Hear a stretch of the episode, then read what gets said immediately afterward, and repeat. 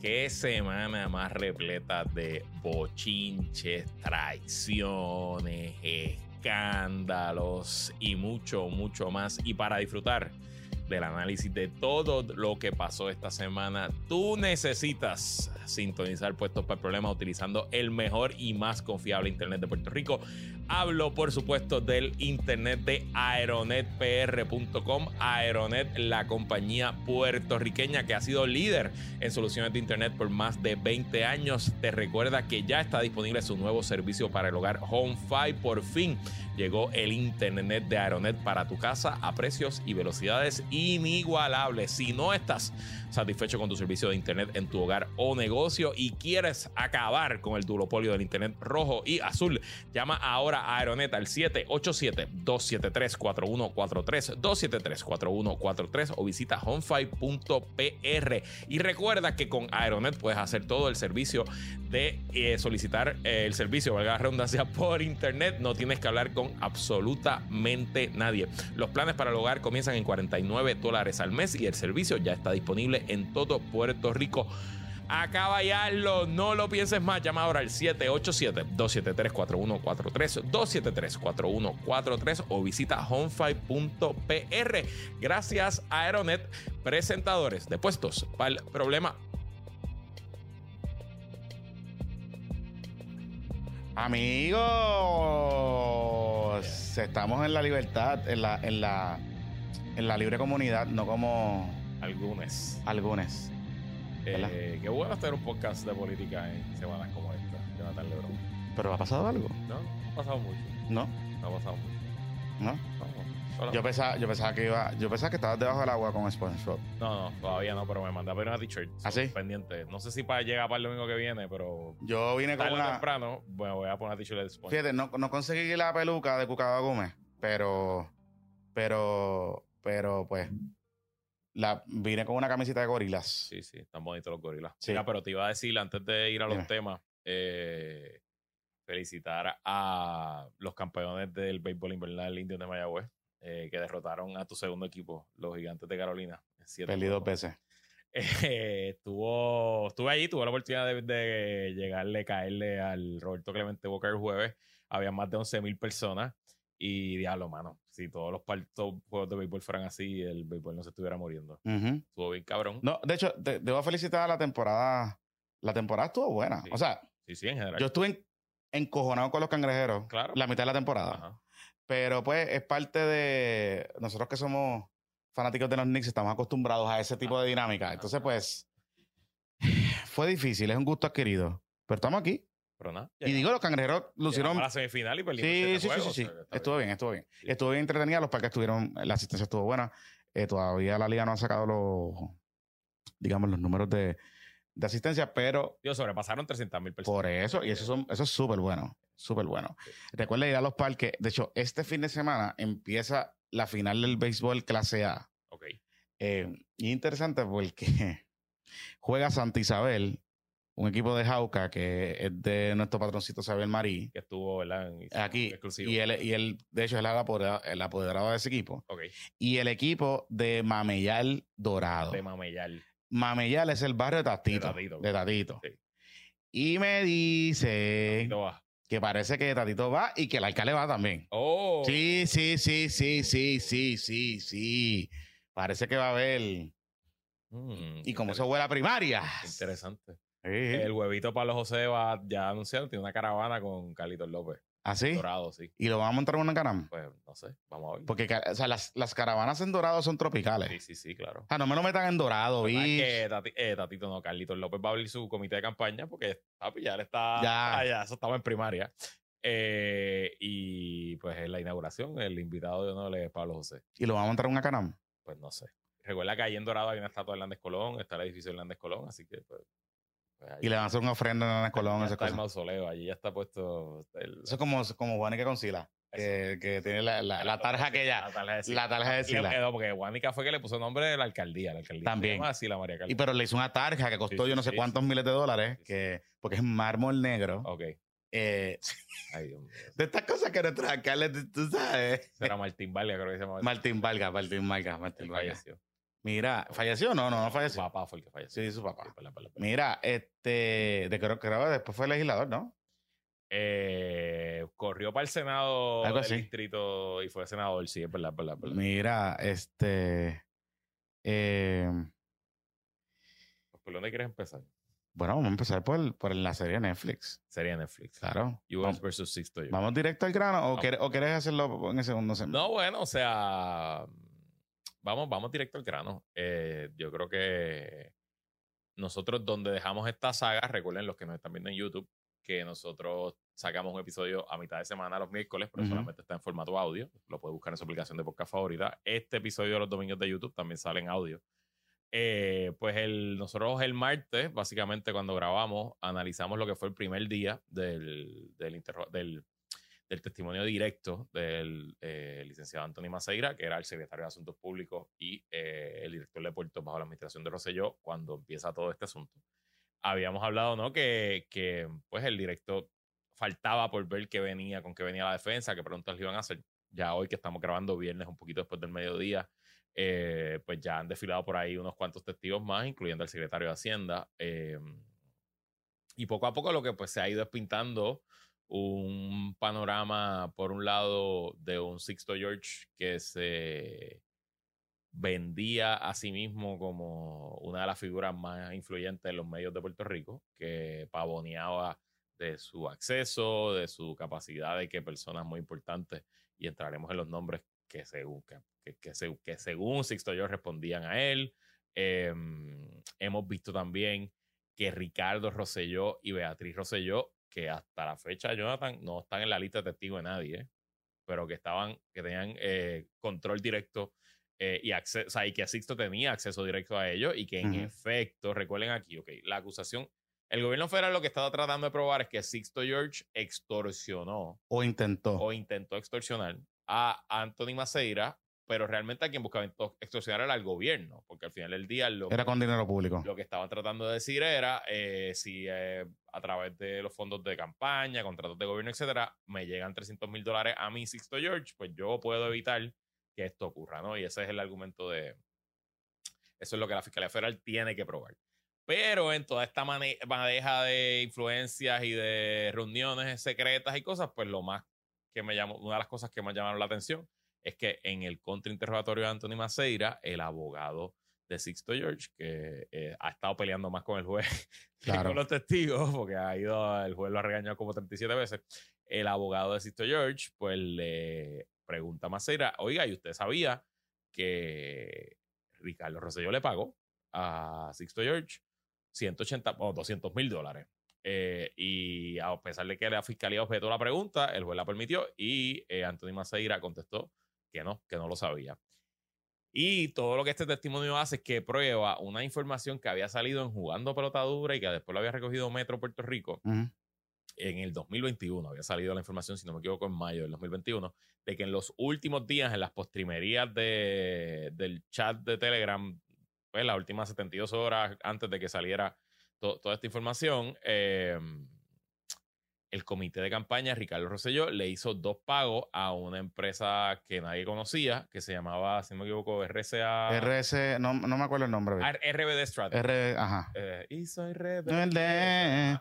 Vaya, que eso de Rebelde está como Taylor Swift, el tour de Taylor Swift, los tickets están caros con cojones. Y no han dicho si bien para Puerto Rico. Y no han dicho si bien para Puerto Rico. Em, yo soy post-rebelde, yo no, nunca, ya yo era grandecito. No, yo, yo, yo, estaba en ese... Estaba, tú estabas ahí, Pix. Sí, sí, sí, sí, sí, sí. Eh, Digo, no fui muy fan, pero toda mi generación de amiguitos y amiguitas estaban ahí. Yo compré taquillas para los fabulosos Cadillacs. Eso sí compré. Quiero ir. Pues, Mira, porque se vendieron muchas ayer. Contra, pero, pero en el Choliseo me encanta. Es que se joda, yo lo he visto ya en tantos sitios. Que me gusta la. Nunca los he visto. Está bien, en pero dale. Estaría cabrón, lo he visto varias veces en la FI. Anyway, eh, pues que.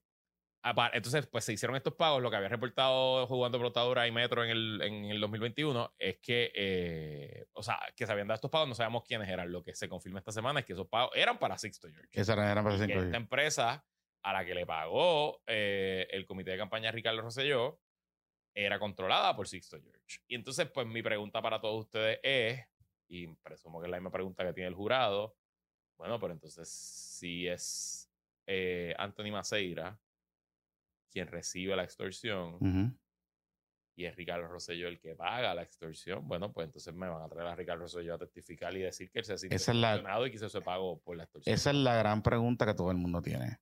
Esa es la gran pregunta que todo el mundo tiene, este, porque mm,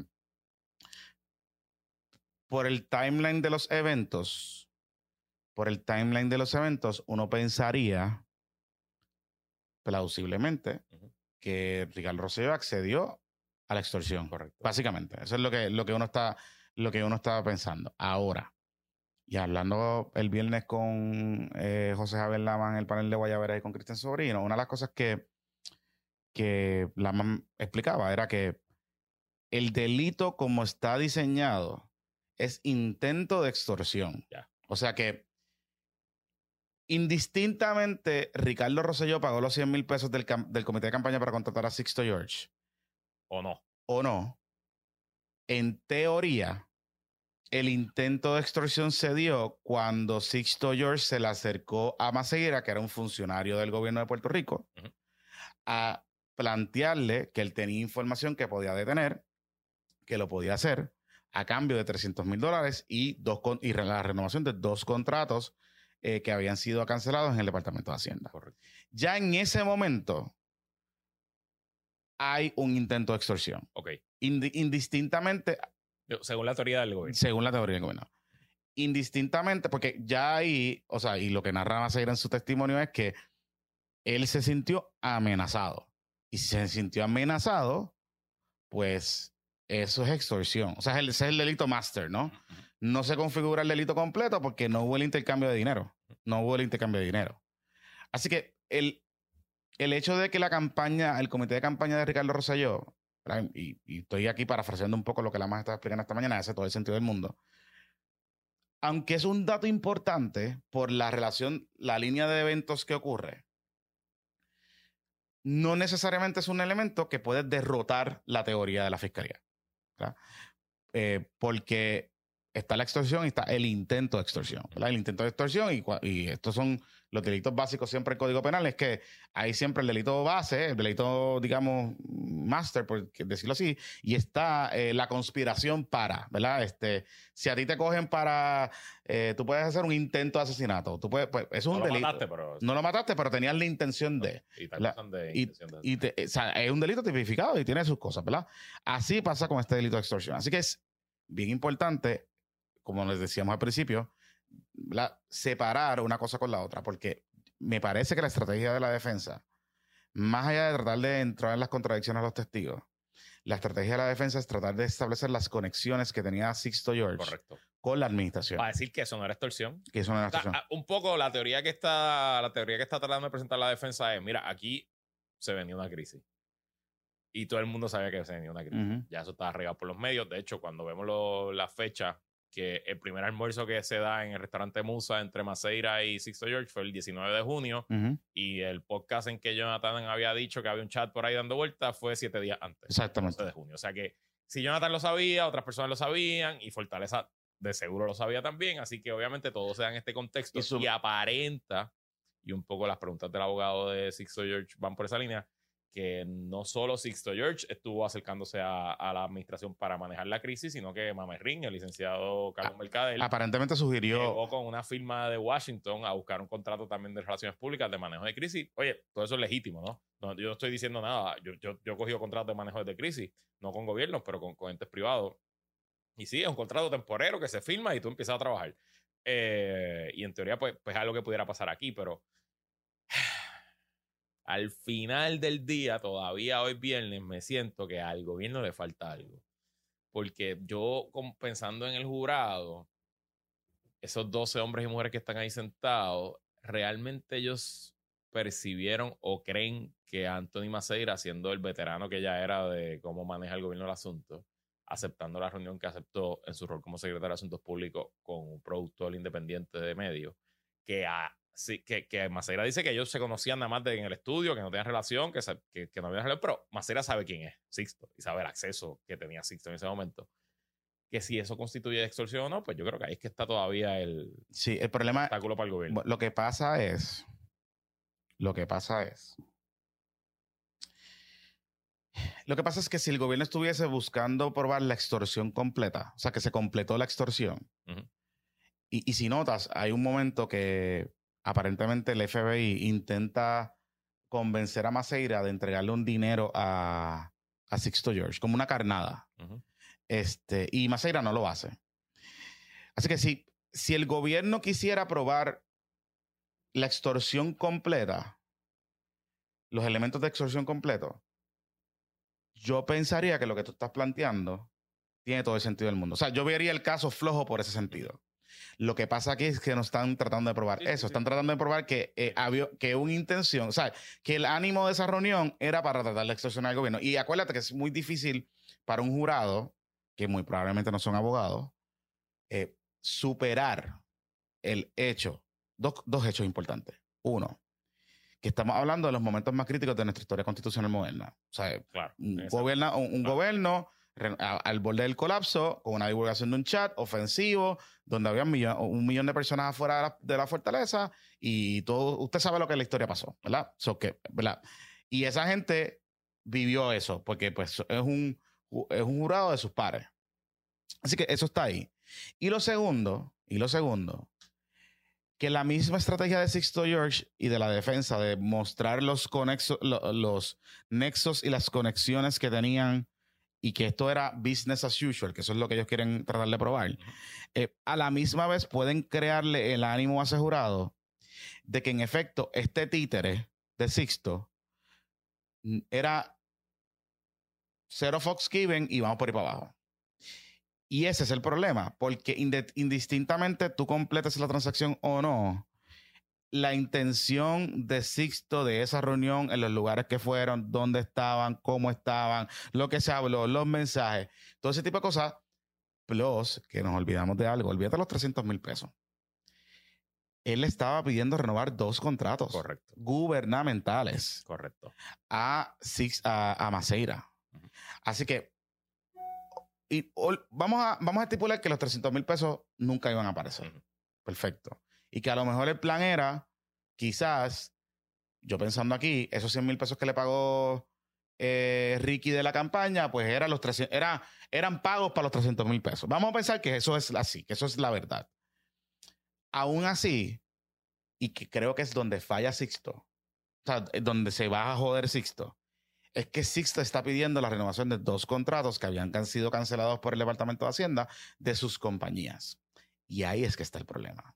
Porque ya no tan solo es el hecho de que tu jurado te puede decir, ¿verdad? Yo pensando como jurado, o tú y yo de, de afuera, te decir, bueno, los 300 pesos no se dieron y eso son panitas se escribían. Pero este cabrón le estaba pidiendo renovar dos contratos. Mm. Y en la gente, y hablando con personas que han litigado en el, en el, Tribunal Federal y que se han tenido que enfrentar a jurados en Puerto Rico, la gente es bien sensible, particularmente con esos temas. Y el caso, como lo han diseñado la película para vendérsela al jurado, creo que el storytelling de la fiscalía puede ayudarlos a convencer a un jurado de que en efecto este, este Sixto es un malandro y que él estaba puesto para el problema. Vamos a decirlo así.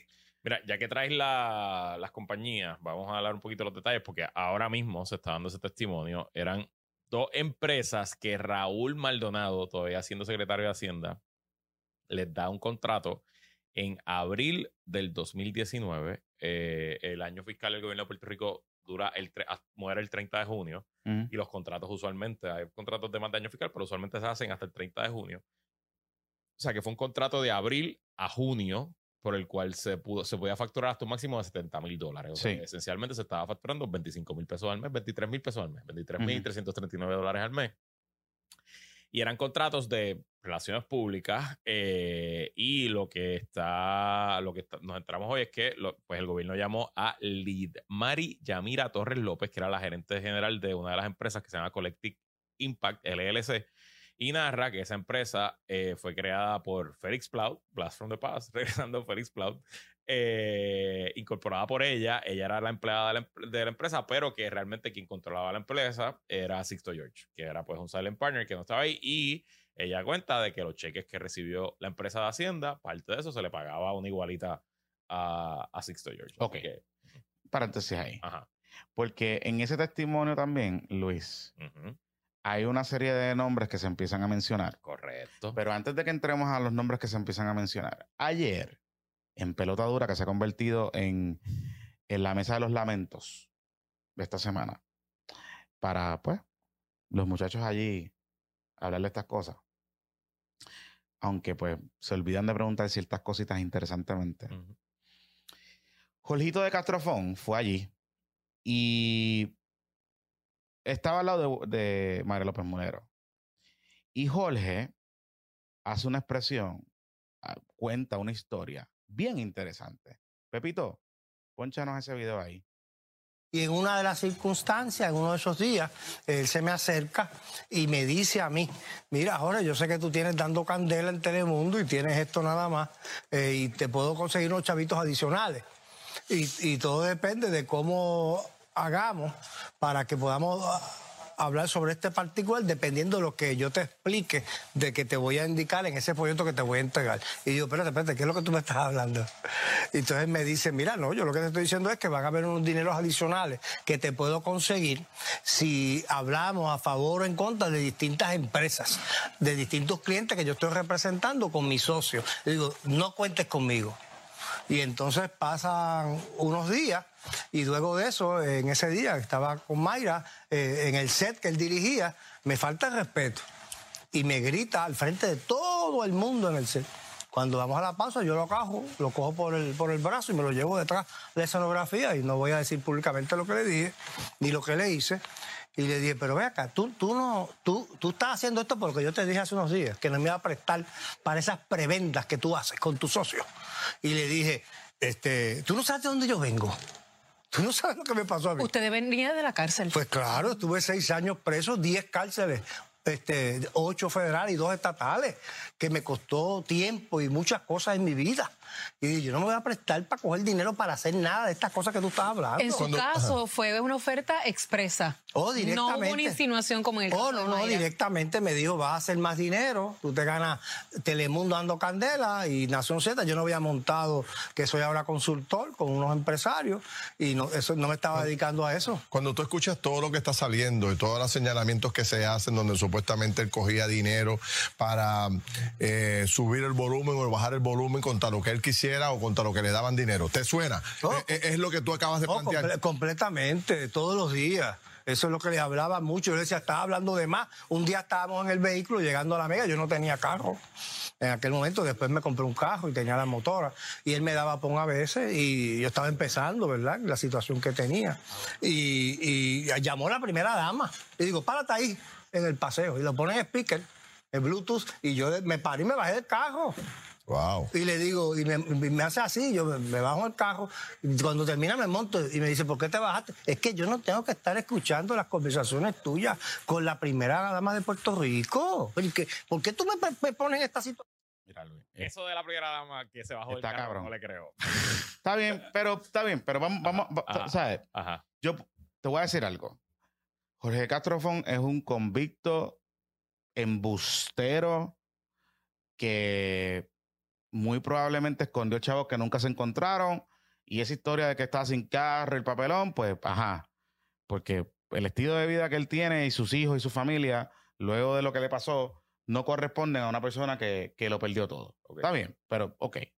Anyway, dicho eso, con todo el frenillo y el embustero, lo, paquetero que sabemos que puede ser este, este señor, yo te voy a decir que yo le creo. Eso cuadra, es que cuadra. Es que cuadra. Es que cuadra. y, si, vemos la, lo que estamos hablando de cómo él creaba compañías para acceder a contratos y hacer otros asuntos fuera del radar, que obviamente, o sea, porque, por cierto, parte del testimonio de la compañía es que de las cosas que hicieron con su contrato de 70 mil pesos fue ir a grabar a Raúl Maldonado, secretario de Hacienda, allí en, la oficina de él, a hacer videos. Ah, sí, para redes sociales. ¿Y tú te acuerdas que para esa época. Ese fue el de los katanas, ¿te acuerdas? Que él tenía como que la pendeja aquella de los. y hay un video. Ajá. Es que. Ese fue el video de, un, operativo. Ajá. En esa época pasaron varias cosas, pero hubo uno de un operativo supuestamente encubierto, no sé qué carajo, que iban a intervenir con, una, con unos malandros allá en Mayagüez y él se grabó de camino o algo así fue. Y recuerda que Raúl Maldonado padre en ese momento estaba su, su stock en el gobierno venía bajando. Exacto. Lo habían sacado de secretario de la gobernación. Sí. Le había, Teresita Fuente había salido a caerle encima y él estaba buscando un poco rehabilitar su imagen. Claro. También una, un video bien sanano, bien pendejo que él hizo saliendo de Fortaleza un día de una reunión allí dice, aquí estoy con mi equipo financiero y empieza a presentar a los pobres contables Sí. que, que lo acompañaban ahí. Y aquí está fulanita que dirige la división fiscal y yo decía, pero qué tipo más pendejo, ¿por qué carajo le está haciendo esto? Esto se ve tan... Y ya sé que eran las estrategias de Sixto George. y De Sixto Jeff George. Cloud. En el caso hoy, a la persona que estaban entrevistando, mencionan unos nombres O sea, de pagos que estas compañías hicieron a estas personas. ¿Qué? Entonces, ¿por qué es importante y por qué quise poner el video de Castrofón primero para entrar a estos nombres específicamente? Porque a mí me llamaron la atención. Más allá de lo de Félix Flado, Ujú. me llamaron la atención porque me, yo decía, contra estos nombres me suenan, estos nombres me suenan. No estoy cayendo en tiempo, estoy haciendo un par de cosas, estos nombres me suenan.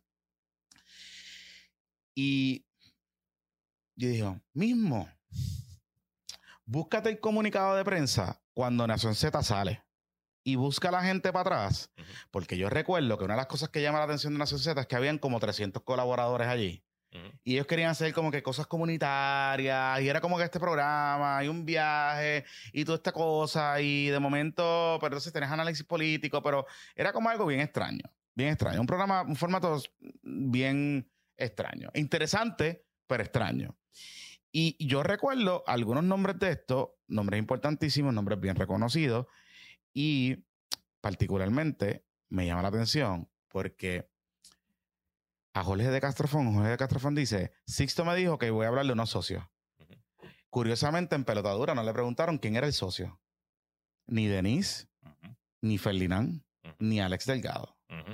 Qué curioso, es bien curioso que no le hayan preguntado a Jorge de Castrofón como pregunta de seguimiento y si notas como que empiezan a cambiar el tema.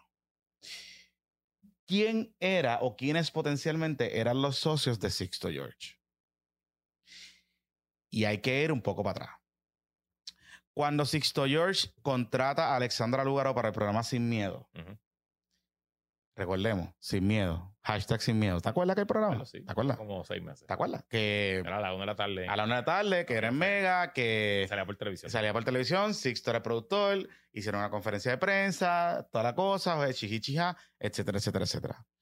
Cuando se empieza a desmadrar el programa y se acaba, coincide un poco meses después con el video de la suite 1802 Ujú. que saca Manuel Natal. Y Manuel Natal nos construye todo este esquema y andamiaje de estas compañías que se habían creado, donde figuraba Sixto George y otras personas, a- incluyendo a Alfredo Escalera, al socio que, Que es mencionaron en pelotadura. el socio. Y no lo mencionan en pelotadura porque en algún momento dado, en la carrera política de Ferdinand y en la carrera, en la carrera digamos, en, el, en lo que lleva pelotadura en el tiempo de televisión, en algún momento dado, Alfredo Escalera fue socio o colaboró financieramente o de alguna manera u otra, o sus compañías con Ferdinand. Así que, por eso les digo, es importante lo que no se pregunta. Y para eso usted está aquí, porque para- nosotros aquí hablamos de las cosas como son. Y si usted les, le menciona, le suena este nombre a Alfredo Escalera, Alfredo Escalera fue el que lideró, la empresa que lideró la transacción que termina comprando Noticel. Noticel. Correcto. Y antes de que termina comprando Noticel, habían montado Noticias Extra correcto. con Sixto George En el vocero. en el vocero. Y eso después se convirtió en, Miller. con el lobito, con el lobito Peter Miller, que no te puedes huir también con el eh, lobito, para que sepi. y que luego de allí, cuando el vocero se desmadra, cuando Peter Miller lo quiebra, entonces pasa a convertirse en este website de Facebook que publicaba historias random, Sin firma. sin firma, y que esas historias claramente eran propaganda. Y se veía que era propaganda. Ese web, esas noticias extras se convierten en el, se convierten en el vehículo noticioso de SBS, con unas cápsulas que corrían en toda la programación, con alguien que era una voz, no recuerdo quién era la persona que la hacía. Pero... Extra tiene ahora mismo 99 mil likes en Facebook. Sí. Pero no ha escrito un post desde el 15 de julio del 2022. Claro, desde que se terminó de completar la transacción de noticias. Ok. Así que, eh, ¿por qué les digo todo esto? Porque de ahí se deriva Informe 79, que fue un noticiero que tenía SBS que también era una coproducción. Salíamos a Gary y yo. Claro, que era una pero que era una coproducción de esta, de esta gente. Eh, no, era una producción de SBS, era una coproducción de esta compañía. Que compartían uno de los productores con Nación Z en un momento dado, pero todo era un andamiaje, todo era un conglomerado de lo mismo, todo era lo mismo. Y ahí estaba metido todo el mundo. Cierro ese paréntesis, porque hoy mencionan estos cuatro nombres. Estoy leyendo un tuit de Gelmari Rivera, ella es la periodista de WKQ, que está cubriendo este caso. Dice aquí, en el quinto día, Castro Land con sus preguntas hizo que el secretario Párez leyera los nombres de las personas que recibieron pagos mediante el contrato de Collective Impact, que es una de las empresas que se está mencionando, eh, que estaban vinculadas a Sixto George. Y menciona cuatro nombres. Ilmari Torres, que es la que tú mencionaste, que es la gerente. La gerente. La gerente general. la testigo. La testigo después. Luis Otero, Gustavo Alberio, y Carmen Villanueva. Cuando yo me dije a mismo, cuando yo me dije a mismo, es mismo. Luis Otero y Carmen Villanueva me suenan, pero me suenan mucho, mucho. Y Carmen Villanueva es una líder comunitaria. De un residencial, no recuerdo cuál. No recuerdo cuál. Pero sí. una líder comunitaria. Y yo recuerdo que cuando lo anunciaron, era como que decir, estamos trayendo una nueva persona. De los medios. medios, que no, de grupos, de grupos no representados. Este, y yo dije, Para hablarle de, porque le iban a dedicar como que un día a filantropía. No, ella era, ella era panelista del, del, programa. todos los días. Ella iba todos los días y qué sé yo. Y Luis Otero, que quizás usted no sabe quién es, pero Luis Otero es socio de Sixto George en varias compañías y que tiene experiencia de producción. De hecho, fue el primer productor de Nación Z. Ella, Carmen Villanueva, es líder comunitaria de las parceras Hill Brothers Sur en San Juan. Exacto. Y de hecho, eh, parece que el líder, miembro del PPD. Eh, pero eso, pero está bien, está bien, pero no le importa. Ok. ¿Por qué yo menciono esto? ¿Y por qué esto es importante, Luisito Marí? Significa que este contrato con el que el Departamento de Hacienda y el secretario Párez cancela porque dice que eh, no podía justificar qué es lo que Digo, no lo renueva. Eh. No lo renueva, no lo renueva. El contrato vence el 30 de junio. Él lo dejó vencer. Lo dejó vencer. Él lo dejó vencer. y se le pagaron, se le pagó. Se, le pagó lo que, se, lo que se le pagó. Entonces, esto significa que el gobierno de Puerto Rico, el Departamento de Hacienda, le estaba pagando a la empresa de Sixto George para que le pagara a talentos que salían en un programa de análisis político que se llamaba Nación Z. Eso significa. Y te añado que no ha salido testimonio todavía. Esta compañía, la primera, tenía contrato con Hacienda, que es este. Ay, Dios mío, aquí tenía el nombre y se me fue. Pero hay otra compañía que todavía no ha salido el testimonio de esta, que se llamaba Social Consulting, que tenía contrato con OGP. O sea que son dos compañías, dos contratos, dos agencias y estas son las que son parte del juicio. Sabrá usted, vaya usted a saber cuántas otras compañías montó Sixto George que tenía, él tenía testaferros cobrando directo del gobierno. Eh, y claro, ya esto explica muchas más cosas. Por ejemplo, no puedo decir, hable de Castrofón. Claro. O sea, yo te pago más si todas las bien de Raúl Maldonado. No le tiene que decir más nada. No le tiene que decir a Jorge, no, porque yo tengo un contrato con Raúl Maldonado, que tengo una agencia que le grabamos videíto y lo subimos a las redes. Dice, yo te pago, si todas las vienes de Raúl Maldonado, yo te voy a dar un bonito de 500 pesos al mes. Y, y, chavos vienen pues de estos contratos. Y curiosamente, y curiosamente, y curiosamente, otra de las cosas que menciona Jorgito de Castrofón es que Sixto George le dijo que hables de mis clientes privados. Que yo sé, porque le he hablado con varias personas, que parte de los servicios que ofrecían estas compañías a clientes privados eran servicios de cabildeo y acceso al gobierno y como parte de sus servicios ofrecían cobertura o brand representation, que es colar payola, que es payola. Ese es el segmento de las buenas noticias que le El segmento de las buenas noticias. Que le ofreció a. El segmento de las buenas noticias. El segmento de las buenas noticias. Así que, por esto muy probablemente no tenga nada que ver con el, con el caso de extorsión. Muy probablemente esto no, no sirva para elementos más allá de eh, elementos probatorios para el caso de la fiscalía. Pero lo que sí denota, lo que sí denota, y que es lo más importante de este caso, es cómo aquí gente cercana al gobierno y al poder se dieron cuenta de cómo darle la vuelta al asunto de Guisal, montando compañías, creando espacios mediáticos en una emisora, en una cadena que dependía del gobierno por incentivos contributivos y que entonces con contratos para otra cosa de distintas agencias pagaban los talentos y colaboradores de ese espacio. Y Corillo, aunque no le hayan pedido directamente algo que, hablaras tú, que el, ah, ah, poner por ejemplo, Luisito está allí y le dice, Luisito, habla de esto. Aunque no le hayan pedido directamente a la persona que hablara de eso, tu salario es del gobierno. Es del gobierno. Eso es payola. Es un programa financiado por el gobierno de Puerto Rico directamente. Y no estamos hablando de incentivos contributivos, estamos hablando de dinero. Dinero del presupuesto de Hacienda se pagaba este contrato y este contrato yo me viraba y contrataba a cuatro gallos allí para que fueran a Nación Z a hablar, usted sabe qué, y lo que sea. Pues claramente no iban a hablar en contra del gobierno. Entonces yo escucho a la gente, a los al maratón de lamentos que ha ido por jugando pelotadura, que empezó con Gary Rodríguez, Mario López Mulero, Jorgito de Castrofón, Antonio Maceira. Anthony Maceira, todos los que están pasando por allí, hablar y uno ve esto que está saliendo hoy y tú dices, Gallo, lo que pasa es que, o sea, si a ti te pagaba una de estas empresas, pues quiero decirte que eres un payolero. Eres un payolero. Eres un payolero. Punto. No hay más nada que, no hay más nada que tapar aquí.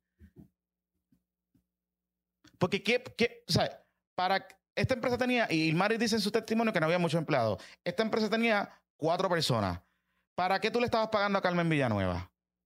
¿Qué funciones hacía Carmen Villanueva en esa empresa? Más allá de participar en Nación Z. ¿Para qué tú le pagabas a Luis Otero? Más allá de producir. De hecho, Luis Otero, Jorge Castrofón dice que el que lo vota es Luis Otero. Ok. El que le da su último cheque es Luis Otero. ¿De qué estamos hablando, Corillo? Volvemos. No es lo que esté pasando en el caso es la estrategia de Scorch Earth que tiene, que tiene este, la defensa y Sixto George.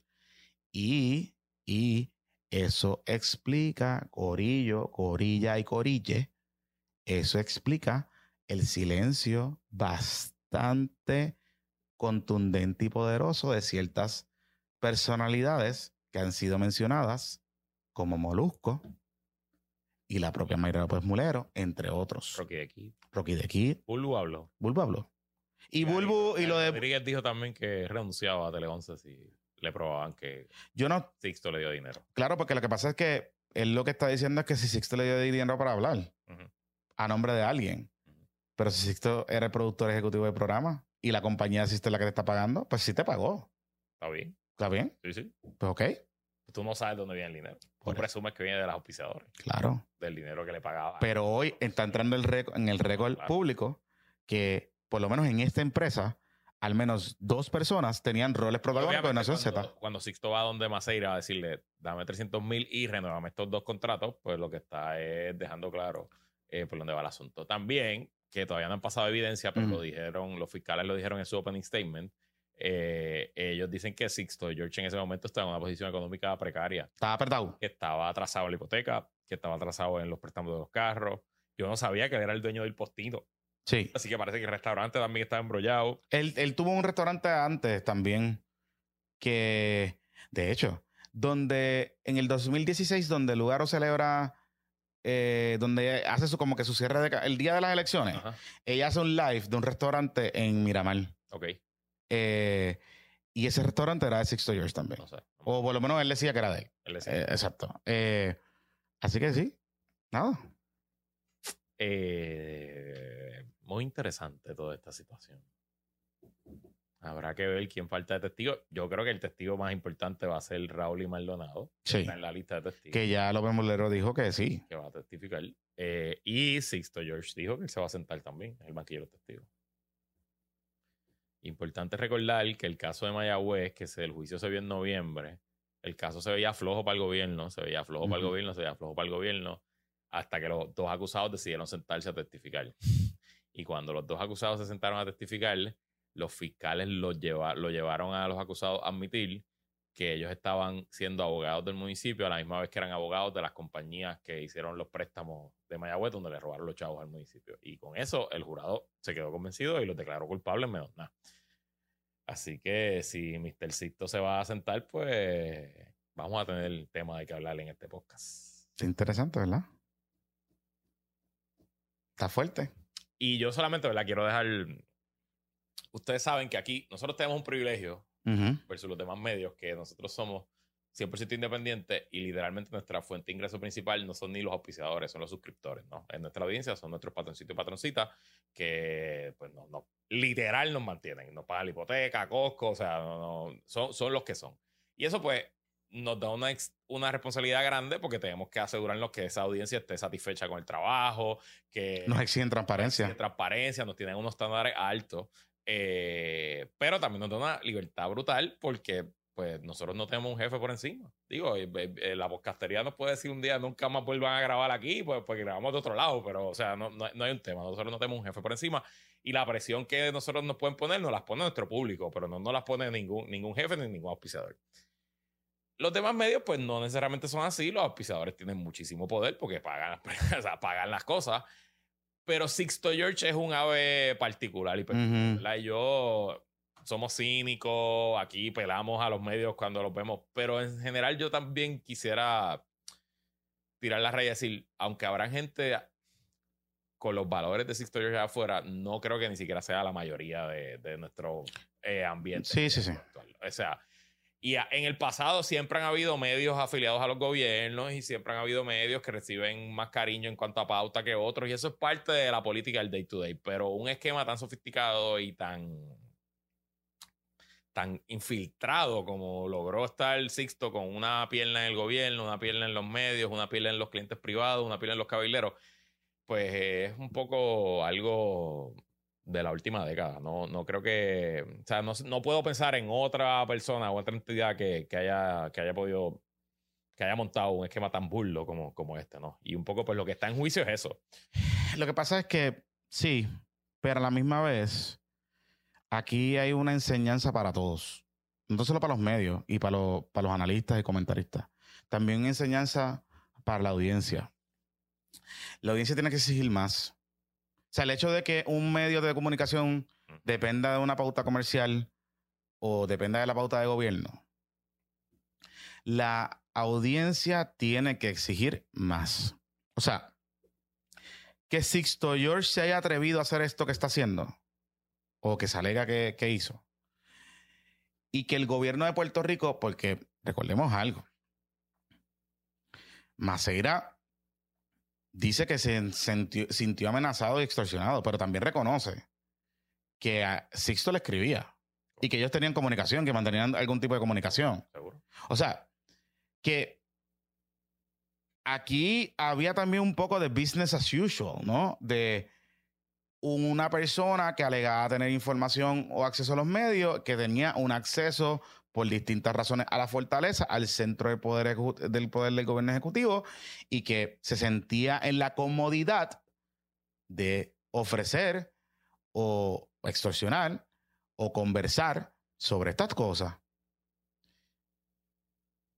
Pero lo más peligroso, y creo que es lo más evidente que queda con esta cosa, es cómo cada vez más entidades privadas o personas con intereses privados que quieren tener relación o, algún tipo de contrato con el gobierno o empujar algunas cosas de política pública, deciden meterse o acercarse a productores, abogados, comentaristas, analistas, eh, presentadores, influencers, etcétera, para tratar de empujar la opinión pública a favor de sus cosas. Y ahí es que es más peligroso, porque a los políticos y a los partidos, pues están las autoridades, están los medios, se fiscalizan todo el tiempo, todo ese tipo de cosas. El pueblo los puede sacar. El pueblo los puede sacar, etc.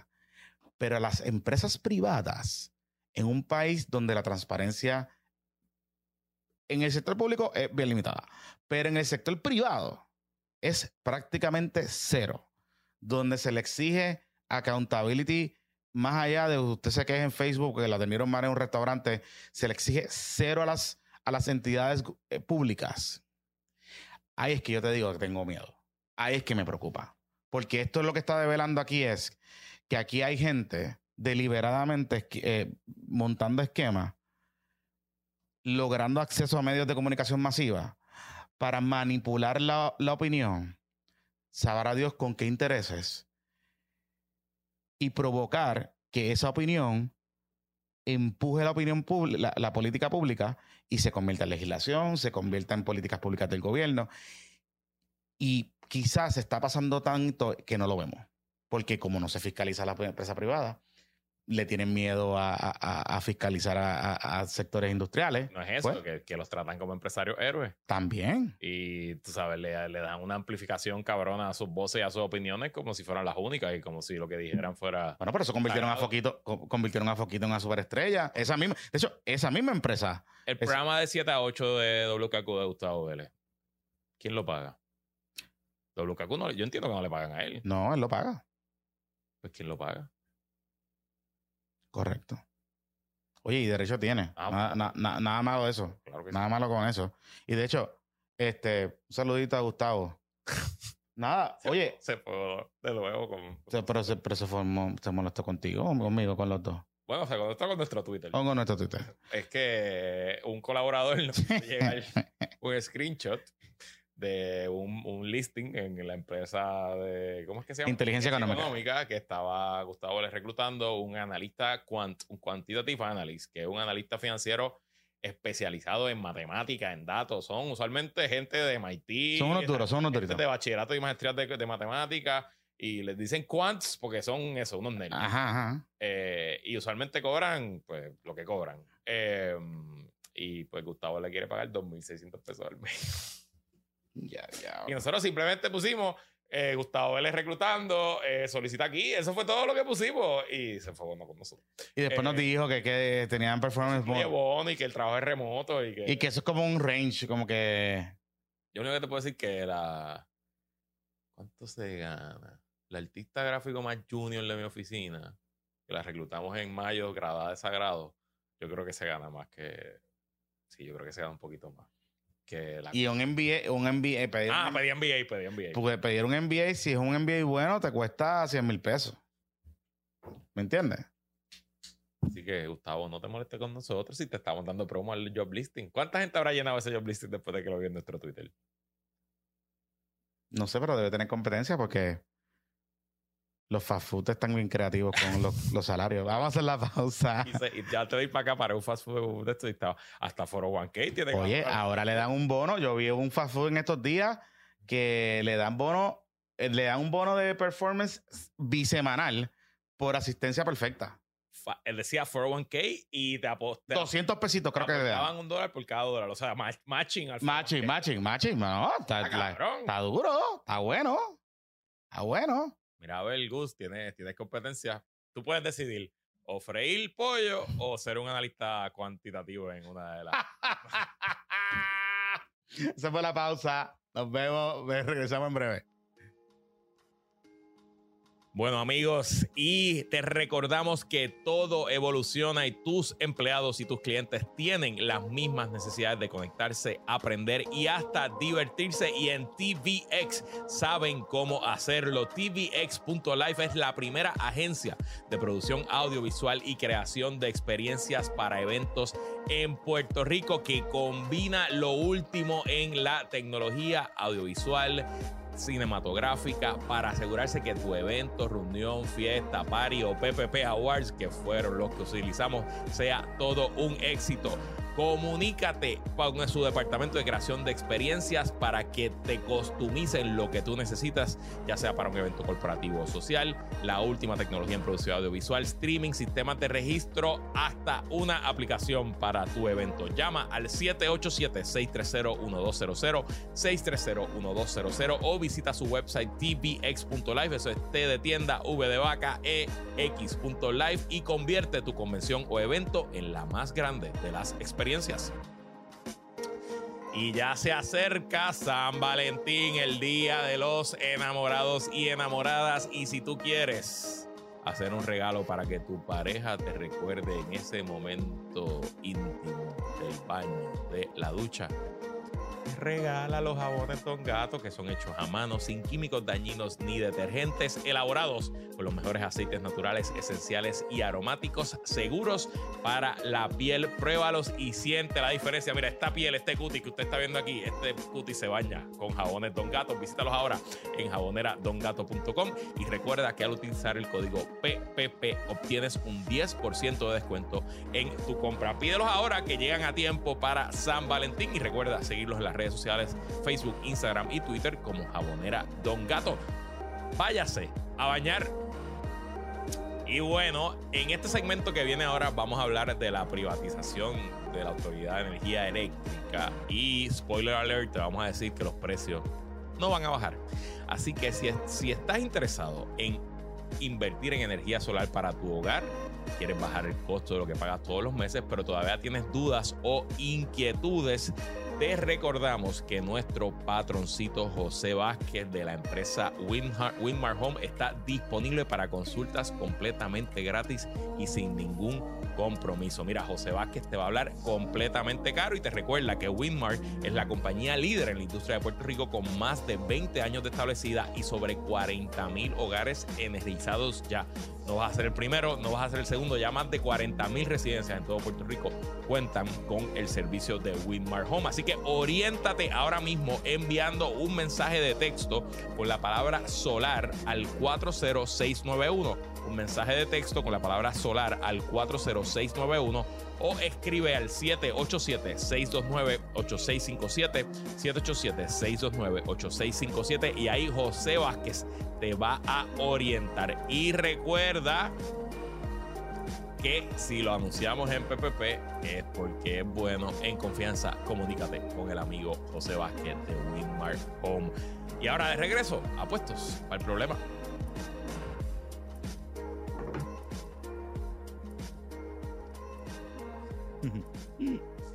eh... esta pausa. Ay, los de Zoom de ejecutivo. Los del Zoom gozando. Gozando porque se enteraron de unas cositas. Unas cositas. Mm.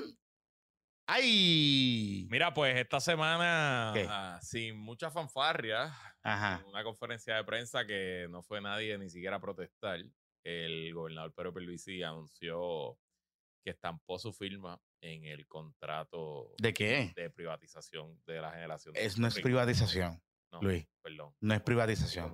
es? la externalización de la operación de las ah, plantas. la externalización. Esa palabra externalización la lleva usando la Junta desde su mm, primer ah. momento. Que en vez de decir privatización era externalization. Ok, tremendo, whatever. Y de acuerdo cuando empezaron a usar right sizing. Que ajá, right sizing. Que era, que right realmente, ajá, que era realmente cortar el pack. En vez de down, pues, porque no eh. estamos, estamos, estamos cortando, pero es para ponernos en el tamaño right. Ok, tremendo, chévere. Eh lo, el contrato, dentro de todo, relativamente sencillo. Eh, es un contrato a 10 años nada más. No es un contrato a 30 Porque es un contrato a 10 años, porque en teoría estas plantas que, está, que ahora pasan eh, han sido externalizadas a Genera PR. son las plantas más viejas, las plantas más contaminantes, las plantas más caras y son plantas que según el plan de recursos combinados, el plan este de Puerto Rico 200 que acaba de sacar el gobierno federal y todas las demás cosas, son plantas que no deben existir, no deben operar dentro de 15, 20 años, deben estar fuera. De hecho, no deben operar hace tiempo, pero... Claro, claro, pero vamos, no las puedes apagar hoy porque... Nos quedamos, volvemos... El año que viene porque no, no, no tiene generación suficiente. Así que, eh, en síntesis, la empresa va a cobrar un fee básico de 24 millones de dólares al año. 22. 22, 22 por ahí. Este, y Pero eso, 22. Por ahí, Y ese fee va a ir en aumento según eh, si ellos llegan a unas metas que ellos mismos se, se, pusieron en el contrato y en su propuesta. Ellos tienen unos incentivos que tienen un tope de 100 millones. Eh, puede llegar hasta 100 millones al año si logran eficiencia, si logran control de gastos, si mejoran la operación. Si bajan la luz. Y esencialmente ellos con el contrato, ellos toman control de estas plantas. Son nueve plantas, si no me equivoco. 11 creo que era. Bueno, algo así. No sé. Eh, Lo que han, desmovilizado ya algunas. La compra de, de los suministros se convierten ahora en el ente que va a FEMA para bregar con lo que ya está asignado y si vinieran pues desastres futuros, pues también es el ente que solicita FEMA, hace el trámite, etcétera. Es el ente también que va a pagar a los suplidores del pues, el cártel del petróleo, a todas esas cosas, a los distribuidores, a toda esa gente. Y es, el corrido tenemos que seguir comprando petróleo porque las plantas usan petróleo, Y es el quien le va a suplir la luz a Luma. Correcto. Eh, este ente va a tener que someter todo al, al negociado de energía de Batia de Ramos Luis. Eh, Porquería. Y es el negociado de energía quien determinará, no es la autoridad de las APP, que es importante, quien determinará si Genera PR está cumpliendo con los requisitos y si está generando eh, ahorros y si está generando eficiencias para que se le determine si se le va a pagar o no los bonos, etcétera, etcétera, etcétera. Eh, también en el contrato se establece que eh, Genera PR le tiene que hacer una oferta al 100% de los empleados de las plantas generatrices. Con Luma era al revés, con Luma era que el empleado tenía que solicitar y Luma decidía si le daba la plaza o no. Aquí no le tiene que hacer una oferta igual salario o mejor al 100% de los empleados. Em, y qué más decía, ah, y dice que los ahorros que genere yo no sé cómo es que va a funcionar, pero el 50% son para el gobierno y el 50% son para. Sí, o sea, el, el, el, 100, los 100 millones, como se van a financiar los incentivos de los 100 millones, de los ahorros que ellos generen. Exacto. O sea, que no es que el gobierno va a pagar eh, los, incentivos como tal. Eh, varias cosas sobre eso. Hay distintas métricas. No solamente es el tema de la compra de combustible, sino también hay una métrica, hablando con Tomás Torres Placa, de hecho me empecé a leer el contrato, eh, porque pues quiero leer, ver bien, particularmente la, parte de, la, de, los performance metrics, este, porque llama la atención que el contrato es bien bajito, me decía Fermín Fontana en estos días, sobreviviente, que a diferencia del contrato de Luma, este contrato, el pago fijo es bien bajo, pero los incentivos son más agresivos. Y usualmente en esta estructura de contratos así, cuando se incentiva agresivamente, es porque la compañía confía, ¿verdad? El riesgo, en teoría, se shift a la compañía. Y recuerden algo, la generación se paga de lo que nosotros pagamos de factura. Así que no es que es un dinero, un dinero del pueblo, ¿verdad? Pero un dinero del gobierno, pero es un dinero que pagamos todos los abonados. Todos los meses usted paga la factura que usted paga, pues de ahí se paga la operación de la generación, ¿verdad? Y se sacan unos chavitos para Luma y qué sé yo. Pero de ahí, esencialmente de eso es que se paga. La parte de los incentivos se va a pagar de los ahorros en 50%. Ahora, el problema es que en la métrica de eh, reducción de combustible y cómo se va a computar para efectos del performance metrics, eso lo va a hacer el negociado. El negociado no lo ha establecido. Porque lo que se decía, ¿verdad? la duda que genera es, este, bueno, pero ¿a base de qué precio es la reducción? Porque que yo veo una reducción hoy en mi factura de luz, pero eh, en tres meses me vuelva a subir porque el precio, porque, ¿sabes? ¿Verdad? Porque el, petróleo, el mercado es así y el petróleo subió, pues, pues entonces, ¿cómo, vamos ¿cómo se va a computar eso? Eso está medio en el aire. El negociado está empezando a hacer eso ahora.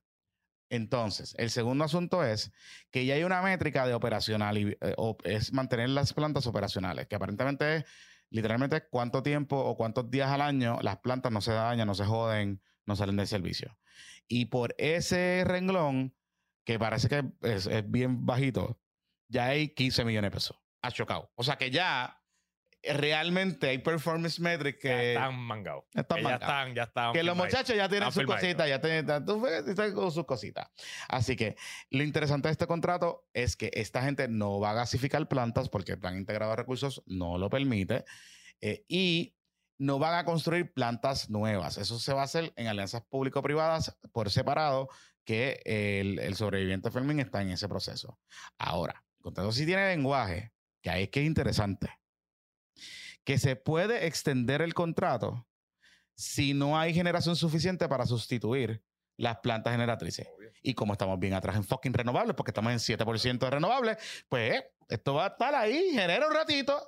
Es de 10 años, ellos dicen que en 10 años van a poder hacerlo, pero realmente...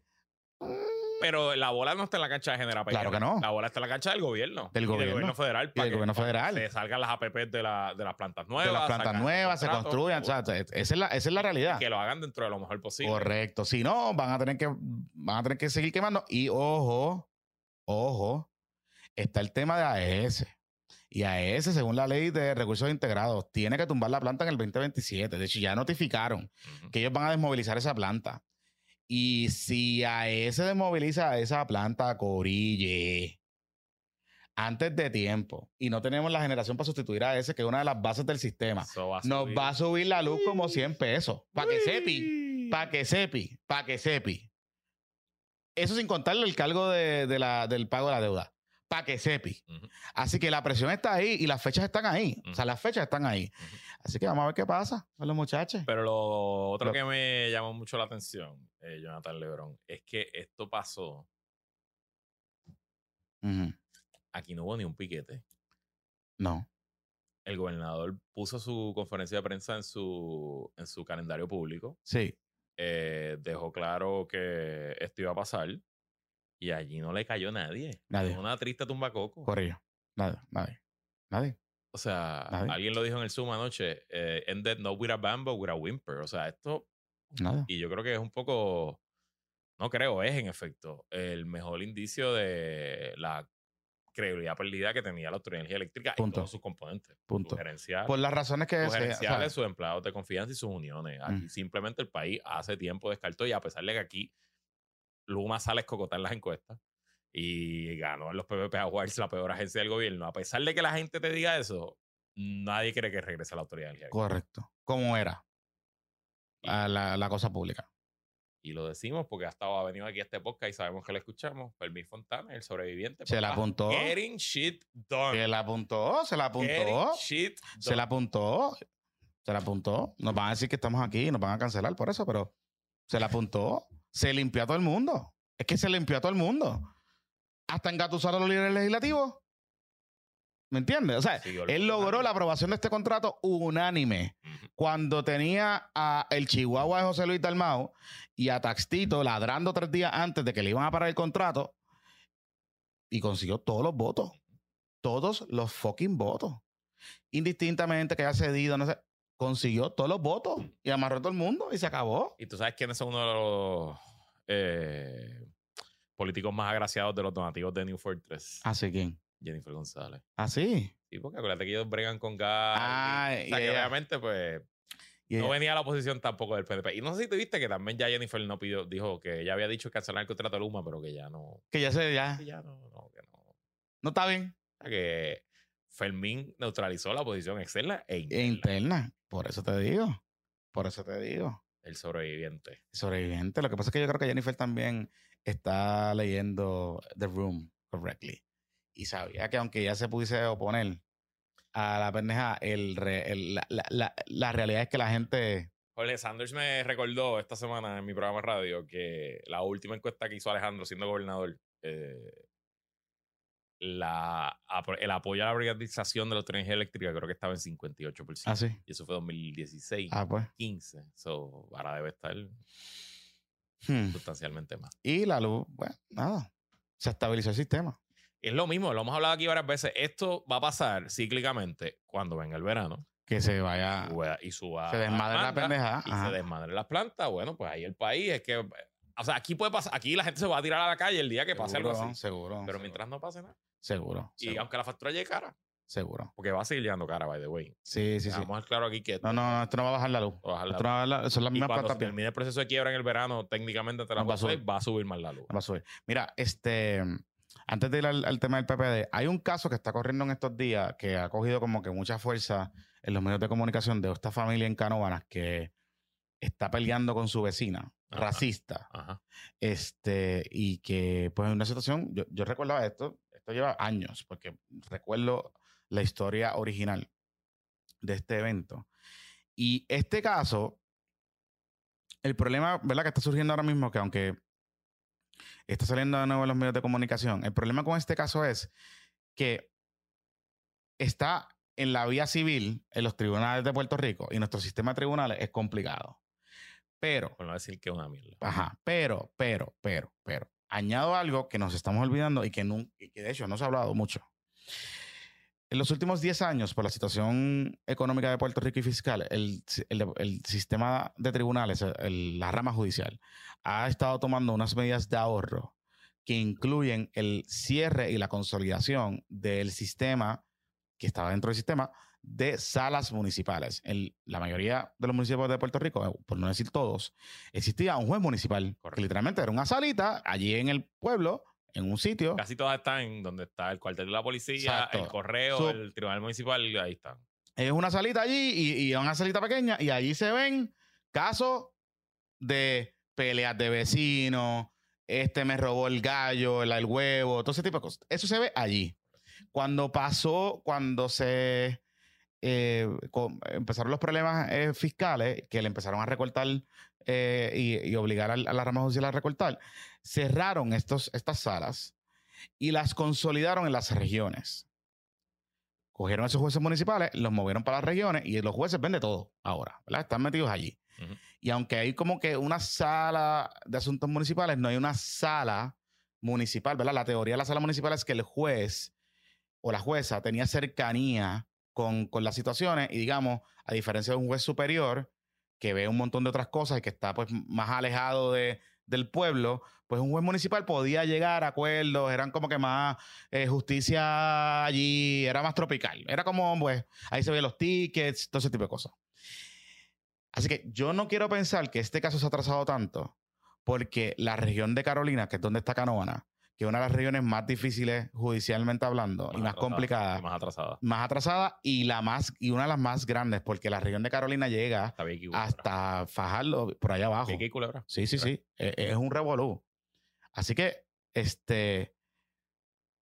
No quiero pensar que esto que le está pasando a esta familia es por eso. Y esos son precisamente cuando la gente te habla de los efectos de la recorte y de la austeridad estos son los efectos de la austeridad. Estos son los efectos tangibles de la austeridad. Y esto es lo que tienen que, más allá de irnos en cosas bien complicadas, eh, Twitter PR, esto es los efectos de la autoridad. Esto que le está pasando a esta familia, estos son los efectos de la autoridad. Tangibles, con gente real. Esto es. Cuando usted vaya a un cuartel de la policía y, hay una sola persona en el retén y no le puede coger la, la querella, eso es el efecto de la autoridad, de la austeridad. Pero acuérdate que la austeridad se acabó. Ah, ok claro que estamos fiesta, fiesta, fiesta. Mira, eh, dímelo. Mañana lunes sí. se reúne la Junta de Gobierno del Partido Popular Democrático. Ah, sí. Em, y reporta el vocero en exclusiva el viernes que por ahí viene una propuesta para aplazar una vez más la, la votación. A la verdad que ese partido, Luis. Pero qué clase de papel. ¿Quién está proponiendo eso? Pues Dalmau, su gente. Porque, bueno. Porque no están listos, Jonathan, porque no ha hecho tres carajos. Pero no era García Padilla y Jorge Colbert. Jorge Colbert no, este. Eh, ¿Cómo que se llama el otro? Este. Cirilo, Cirilo, Cirilo. Cirilo, bueno, I guess, pero o sea. En noviembre hubo una asamblea de reglamento del Partido Popular. Allí se adoptó un nuevo reglamento. Y ese nuevo reglamento, después de las 18 enmiendas, 37 peleas, 48 papelones, en vez de eh, hacer una sola elección en mayo, donde se renovara todos los organismos del partido, desde la presidencia para abajo, decidieron no. Dividir la elección en dos. Y en febrero, si no me equivoco, el 22 de febrero. Hay una elección de Se va a celebrar una asamblea donde se van a escoger a docenas de oficiales del partido. Estoy hablando de a la presidenta de las mujeres, a la presidenta de, de los jóvenes, con todas sus cuadro directivo, que cada uno tiene una directiva interna. Y yo creo que la, creo que la Junta de Gobierno de la Juventud Popular son 12 personas. Ok. Se van a escoger eh, otros organismos internos del partido y el nuevo reglamento creó unas organizaciones regionales. Y esas organizaciones regionales tienen que tener candidatos de la región, directivos de la región, que se supone que se escojan en asamblea en la región. En las regiones. Así que en teoría, según yo entiendo, el Partido Popular tiene que celebrar como ocho asambleas. Anda para el De aquí al 22. Diablo. Y en esa asamblea del 22. Qué papelón. Era su cuadro directivo. Qué papelón. A los vicepresidentes. Qué papelón. se escoge en mayo. Y es un papelón la estructura completa, pero más papelón es que estamos a 27 de enero grabando, a 29 de enero cuando se publique este episodio y no se ha planificado nada. Aquí no se ha firmado ni un seguro, ¿me entiendes? Ni un depósito de una cancha bajo techo. O sea, aquí no hay nada.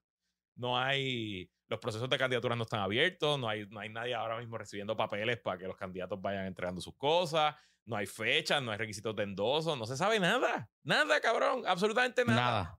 Ay, Dios mío. Y honestamente, van a tener que aplazar porque es que no, no hay tiempo. O sea, van a tener hay que tiempo pasar. y dinero. O sea, O sea, no, va- van a tener que por lo, por- porque son unos desorganizados y no en disciplina. yo no creo que haya ni siquiera maldad. Yo creo que es chapucería. Chapucería. Pues, Pero José Luis Dalmau va a correr. bueno, tu información. Por eso, porque lo que yo estoy escuchando es eso, que, La información es que no, que no va. que se va a quitar. Y estoy escuchando un montón de gente, de- ¿sabes? Como que he escuchado gente, Yo no tengo información. No, yo no lo sé. el que va es Luis Crossfit. Luis Crawford va, estoy Oye, convencido. Luis Crossfit va y me dicen que parece que va para la gobernación. Sí, sí. Sí. Yo estoy convencido. Yo estoy convencido. Luis Crossfit. Así que, digo, ya tiene la esposa. Ya tiene, bueno, sus hijas eh, de, de su pasado matrimonio. Ya tiene su esposa. Boda que transmite por Facebook Live. Y que algunos medios le dieron para adelante. Sí, sí. Pues yo creo que el Camel. Él va a correr, él va a correr. Él va a correr. Yo estoy bastante, estoy bastante convencido que va a correr. Lo que pasa es que, o sea, digo, Luis Javier lo reconocen.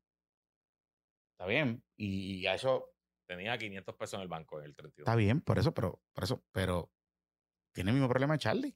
Tiene el mismo problema. Yo creo que hasta peor que Charlie, porque yo creo que es menos conocido. Pues Charlie llevaba alcaldes del 2000.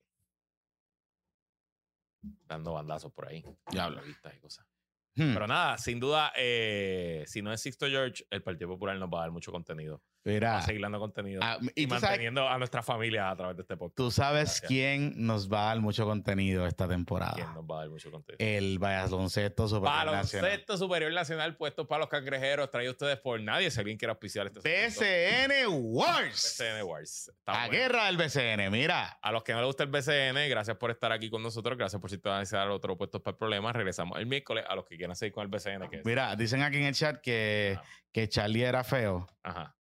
Este, y no que te creas, Charlie tenía Charlie su era fan guapo. club, Charlie tenía su Charlie fan tenía su club, fan sí, club, por eso yo no te creas. No, no, no. No te creas. Pero Luis. Javier es Y Charlie tiene guapo. ojos azules y el, Sí. pelito, el, el salt and pepper. No te creas, no te Y creas. las fotos, y las fotos de. No, y acuérdense, la- la- acuérdense que el, el de electorado del PPD es 50 Sí, plus. sí, o sea que, sí. que Charlie es- a esa, a esa, a ese corille le gusta, le gusta un señor como Charlie. Le gustan las canas. Pero Luis Javier, eh, pues guapo también. Y está haciendo crossfit las fotos que se ha hecho. Ujú. Ese tipo de cosas. Tú sabes. Tú sabes que hay como una tendencia, me di cuenta, Luis, que parece que hay una tendencia, particularmente entre los hombres, de llegar a cierta edad y dar, digo, ponerse en día, ponerse ¿verdad? en shape y qué sé yo, pero hacerse photoshoots profesionales. Así, contratar a foto- un fotógrafo. para- Y he hablado con un par de panas que son fotógrafos y me dice, cabrón, lo- la mayoría de los mis clientes ahora son hombres que se quieren hacer su... Pero eso es como para Tinder o algo así, para el profile de Tinder. No, para Facebook y para sus redes sociales. Sí. O sea, como que rebaja. O sea, que antes llegabas a una cierta edad y te comprabas un, un convertible. Sí, un Porsche. Un Porsche, un Porsche. Que yo me imagino que eso va a ser con los 50. Te Pero- sacabas una chilla. ajá, o- ajá, ajá. O cambiabas de administración. Ajá, ajá, Tú sabes. Pero ahora es bajarle peso, ajá. este, ponerse en shape y qué sé yo, cambiar la vestimenta y qué sé yo, y hacerse fotos. Coño, pues yo bajé de peso y me puse en chip, no me falta la foto. Chico, pero no hagas eso. No, qué carajo. Entonces, no, no te solo eso, que entonces empieza. Si alguien quiere, o sea, si alguien quiere auspiciar un photoshoot y entrar como auspiciador, pues No, Pero- espérate, escucha, no, entonces lo, lo más loco de todo esto es que, que se ponen a dar consejos de cómo lo lograron. Oh, ya, ya. Ok. Y eso lo empezó Jay Fonseca y Molusco. Yo me. Ya sabes, todo el mundo está en esa hora. Yo de verdad que yo no entiendo. Pero bueno, mira, eh, ¿Qué le dicen? Andro- andropausia, ¿qué le dicen a la jodienda esta? a lo que le da a los, Los hombres, hombres- A los hombres le da cuando la testosterona baja. Volver a, a su juventud. A su juventud y esas cosas, no sé. Ay, Dios, por favor, libramos de esos papelones. Mira, este, cuando, Ya mira que, estamos llegando a esas edades. que te, pregun- te preguntan que cuán popukit está hoy. Estoy bien, estoy como 17, 18%. Sí, o sea, porque ya los papelones están como factoring. ¿no? Ah, ok. O sea, ya yo espero esta chapucería, ya yo las espero. ¿no? O sea, ya, ya ni siquiera ni me indignan, ni me sorprenden. Ya es esperado. Así que. Mira, este, hablando de eso, vamos a hablar un poco del BCN. Esta semana fue el sorteo del nuevo ingreso. Y para los amigos que quizás no entienden draft. el draft. Y lo transmitieron por Y- Telemundo. Sí, sí, sí, sí. Y no. eh, Ay, para- vaya, viste que ahora todos los juegos son por Telemundo. sí, los tres. Telemundo. Telemundo, fue, y para Telemundo. No para punto dos, para Telemundo. Hay algunos puntos de otros. Claro, pero bien, ah, tú sabes, acuérdate que cancela los números y los chavitos y pues el hombre se puso tropical. Seguro. Este, anyway, la cosa es que parte de lo que está pasando con, con este tema es que esta semana hubo el sorteo de nuevos ingresos. Eh, Puerto Rico, a diferencia del NBA, digamos, que tiene su draft, que es para jugadores rookie, ¿verdad? Que vienen de, de, universidades o high school. Puerto Rico, indistintamente tú tengas la edad que tengas, si no has jugado en el BCN, la única manera de entrar es a través del draft de nuevos ingresos. Correcto. Eh, porque, pues, pues, Puerto Rico. Eso es BCN. Sí, José Alvarado de los Pelicans quisiera jugar en el BCN como, como, como, tendría, tendría que como algunos pelafustanes siguen diciendo que él, para él probar, sí, tiene que probarse en el BCN. Si él quisiera jugar el BCN, tiene que entrar al draft. Tiene que entrar al draft, aunque tenga los números que tenga en el NBA. Excepto seas el gato, que jugó en Carolina. en Carolina. Par de juegos en Carolina. Par de juegos en Carolina. Este, playoff. Playoff. Cerca de los playoffs. Tú sabes, como que pues, jugó par de juegos en Carolina, porque pues BCN Things. Just BCN Things. Ajá. Entonces, ¿qué pasa? Pues esta semana, más allá de que cogieron a Mickey Woods para jugar con Quebradilla, a, a reggaetonero, que le he visto jugar, jugar bastante bien. Fíjate, no, sí, no creo que juegue BCN. Mickey pero, Woods. Woods. Pero juega bien. Eh, pero lo viste que el coach de los, los, piratas, Pachi, eh, Pachi, Pachi, le dijo a la guerra al BCN que sí, pues lo contratamos porque va a traer público, porque tiene fanático, la gente lo conoce. Y, fue una decisión de la gerencia. BCN y, Y que ya le escribimos para ponernos en contacto para ver cómo lo hacemos funcionar. Ok, pues cool. Está bien, mano. Pues marketing es marketing. Mickey Woods le mete. Tienes un roster de 15 jugadores que tu 15 sea Mickey Woods. Mickey Woods le mete. no vas a ganar o perder Yo no sé si tiene la capacidad de jugar BCN, pero le mete básquet. O sea, él le mete. A ti y a mí nos come el culo. Eh, y a la, guerrilla de los A la guerrilla ese Villanueva de los changuitos allí de los Popo Kids le come las nalgas también. Pero, pero, pero, pero. Se acaba el draft, Luisito Marí, y aparece una carta de los jugadores. Pónchamela ahí, Pepito. Eh, que básicamente están, están invitando a los jugadores a que no vayan a las prácticas. Que las prácticas. Y que, pues, la cosa se puso caliente hay reunión de la Junta del BCN el 31, que eso es el martes que viene. Eh, escuché esta mañana a Federico López eh, en el podcast de Aníbal hablando de lo que los jugadores están pidiendo y esencialmente, obviamente, el aumento al tope salarial. Ah, eso, eso lo más que puede pagar ganarse un jugador del BCN son 40 mil dólares por temporada. Eso lo pusieron desde el COVID como una medida para que los equipos, ¿verdad? Pues no iban a vender taquilla, etcétera. Pero el COVID se acabó el año pasado pendiente. De hecho, está, de hecho estábamos heredando, estábamos heredando no solo el COVID. Se está, empiezan a haber restricciones en el tope salarial desde María. Y desde ahí entonces se eh, arrastraron hasta el COVID. Entonces, em, de hecho, entonces ese tope de 40 mil dólares además de que es bajito, y usted dirá contra Luis, para jugar una temporada de cuatro, de cuatro meses, 40 mil dólares. Pues sí, el baloncesto internacional cobra buenos salarios. Y mm. nuestra liga, pues no es la mejor liga del mundo, pero tampoco es la peor. Y si queremos una liga pro que atraiga talento pro, pues tienes que pagar salarios pro. Mm. Eh, y adicional, ese tope lo que crea es los problemas que se están viendo en los capitanes de Arecibo ahora mismo. Que si tú vas a traerte un refuerzo que es un model Fokker bien cabrón, pues 40 mil pesos, one core, y tú tienes que ser creativo eh, dando incentivos, contratándole a la pareja en el equipo, haciendo distintas cosas para subir ese tope. Y entonces el, problema que está teniendo la gerencia nueva, aparente alegadamente de los capitanes, es que Fabián Eli llegó a unos acuerdos aparente alegadamente fuera de los con, los, con los jugadores y ahora que la nueva franquicia heredó las obligaciones viejas, pues la franquicia heredó las obligaciones de los libros.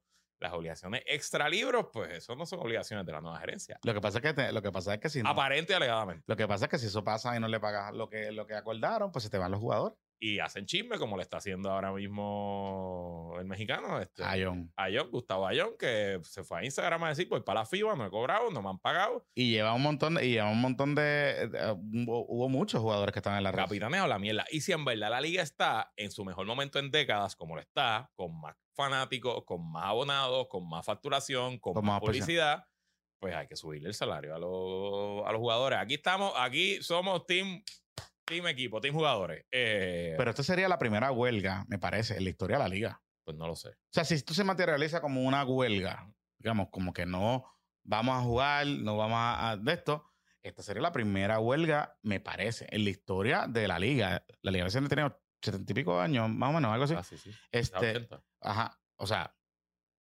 es huge. Y recuerden, ¿verdad? Que la liga fue hasta los. O sea, la mayoría de su historia fue amateur. Sí. La profesional, el profesionalismo fue de, de los 90 para acá. Bueno, entonces, eh, ese es uno de los pedidos y es el principal, obviamente. Adicional, están pidiendo que se elimine la figura este del jugador franquicia. Que esa figura es una figura controversial. Yo no la, yo no la entiendo muy bien. Sí, la figura el jugador franquicia en términos sencillos. Básicamente, los equipos tienen derechos sobre jugadores que firman y no los tienen que usar. Aunque los firme y no los use y no les pague, Ajá. tú le pones jugador franquicia y, los reserva. Y el jugador no se puede ir para ningún lado, no puede y, y, por ejemplo, ha pasado, el caso quizás más reciente fue el caso de Clavel. No, Eh, fue de este muchacho que está en Bayamón y Franklin. eh, exacto, Franklin. Alexander Franklin. Franklin, que está en Bayamón y no lo usaron la temporada anterior ni la pasada, la mitad de la temporada. Y al final lo cambiaron para Carolina, pero fue porque todo el mundo puso presión, hasta Angelito Rodríguez. Sí. Poingal de Bayamón puso presión como que cabrón, ¿eh? Que- Sí, sí, sí. que- Pero, pero el caso antes de eso eh, había ocurrido con Jan Clavel. Jan Clavel, Guayama lo firma, lo selecciona en el draft y lo firma. Y Jan Clavel estuvo muchos años sin jugar en Puerto Rico porque pues, pues, jugó en NBA, jugó en- afuera, no sé qué diablo. Cuando Jan Clavel regresa a Puerto Rico, dice que él no quiere jugar en Guayama. Ujú. Pero Guayama dice, bueno, pues, pues no juega PC. no juega PCN, punto. Entonces, Eres jugador de este, franquicia. Ajá, entonces al final, pues apareció los cangrejeros de Santurce, Bad Bunny, y, bas- y en esencia lo que hace el equipo es que vende el jugador y se queda con unos chavitos. Y ahí es que está el problema. El, el problema del jugador franquicia es ese, que jugadores que a veces no quieren jugar donde quieren jugar, están reservados por alguna razón. Entonces, eh, el derecho del jugador a negociar lo tiene el apoderado del equipo que es franquicia Exacto. no es el jugador. Y eso está bien, el garete. Porque no es lo mismo que un jugador que esté bajo contrato de multianual a que reserven, porque creo que tienes una cantidad de jugadores que tú puedes reservar. Eso es como una lista, tú reservas lo que tú quieras. Así que ahí es que está el problema. Digo, porque si el jugador no está disponible, Por eso. pues está bien que, como eso pasa en el béisbol invernal, el béisbol sí. invernal, los cangrejeros tienen los derechos de Javi Baez, de Francisco Lindor, de Carlos Correa. sí, tú ves el draft y tú ves, y tú ves el roster y El están, está. están en el roster, lo que pasa es que obviamente no están activos y pues qué carajo. Y, eh, entonces, otro de los pedidos que, que dijo Federico esta mañana fue, hay varias canchas que son viejas, son muy pequeñas. Saludito a la cuna. Saludito a la cuna, saludito al, al Mario Quijote Morales eh, y otros cuantos. Saludito a los gigantes de Carolina, Eh, al Guillermo Angulo. Que no existían las sillas courtside. Eso no existía en su diseño. Eso de las sillas courtside es una innovación de la NBA de hace varias décadas y no existía. Entonces, pero bueno, pues se le han puesto sillas courtside. Y con cojones. Y con cojones. A veces dos filas de sillas courtside. Exacto. Y entonces, pues se ha convertido en un hazard para muchos, para muchos jugadores porque ha habido lesiones, o sea, hay colisiones. Los, los que vamos al BCN bastante, esos muchachos juegan duro y Duro. se tiran y se brincan. Y entonces, pues, a veces hay colisiones con los fanáticos y eso, además de poner riesgo a los fanáticos, pone riesgo a los jugadores, una, una caída, etcétera. Este, así que hay que ver. Yo, mi consejo, aunque me cueste a mí, porque yo estoy loco porque empieza el BCN, o sea, yo estoy, mira, yo estoy, dame por esa vena. eh, aguanten, aguanten, muchachos, ahora es el momento. Ah, tú eres el líder también. Aguanten. Eh, bueno, me dicen que el, Aguanten, la madre que el líder, el líder de los rebeldes es Ángel Rodríguez. Bueno, porque es presidente de la- de la, asociación. de la asociación. Así que, este, pero está todo el mundo. Walter Hodge está allí. O sea, todos los jugadores han puesto, pusieron el, el comunicado. Así que la cosa está interesante. Ujú. Está calentita la cosa aquí. Está calientita la cosa aquí. Este, de hecho, yo no estoy seguro, porque pues nos van a corregir. No estoy seguro si Ángel Rodríguez es el presidente o el licenciado Carrillo. Bueno, Porque- yo creo que Carrillo es el director ejecutivo, que es el que Exacto. corre el day Eh, exacto, Pero exacto. El, el presidente es un jugador. Eh, sí, Ángel. por eso, exacto. Pero que está ahí. Ángel es parte de la directiva. Por eso, por eso. Pero, y es el líder. Y es el más vocal. De hecho, o sea, ha sido bien vocal con este tema. Mm. Eh, ellos se pusieron las camisas aquellas de dejarnos ir, ¿te acuerdas? Era como, sí, sí. queremos ser libres, en juego estrella. exacto. Así que habrá que ver cómo Ricardo Dalmau sale de esta, eh, de esta situación. Oye, pero esta semana la pelea entre Eddie Casiano y Carlitos Arroyo. Diablo. Qué cafrería también. Diablo. Creo que Eddie Casiano se lo barrió a Carlitos. Eddie se fue a un podcast a decir que Carlito Arroyo lo votó. Y Carlito Arroyo fue a Instagram a decirle te voté porque eres una mierda. y Eddie le contestó. Y pues estamos ahí. Ay, señor. Tenemos dos estrellas, dos super, ¿sabes? Dos Hall of Famers locales peleando. Lo mejor es que esto no ha empezado y ya, ya, ya hay cuchilleo. Ya hay cuchilleo. Mira, amigos, recuerde que usted nos puede seguir en nuestras redes sociales. También se puede suscribir a nuestro Patreon, eh, patreon.com diagonal puestos por problema, donde hay mucho contenido y otras cositas más que no están aquí. Mejor como ir al internet por igual. Que, ve, Angelito es el líder, el, el líder de los jugadores, pero no es presidente. Y entonces, este, y eh, suscribirse a nuestro YouTube para que reciba las notificaciones cuando subimos contenido.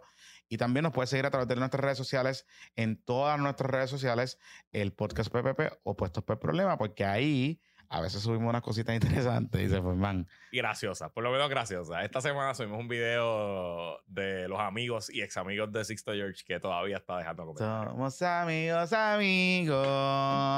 No hay nada mejor. Bueno. No, nos ponen el copyright, nos tumban el. No nos, nos desmonetizan.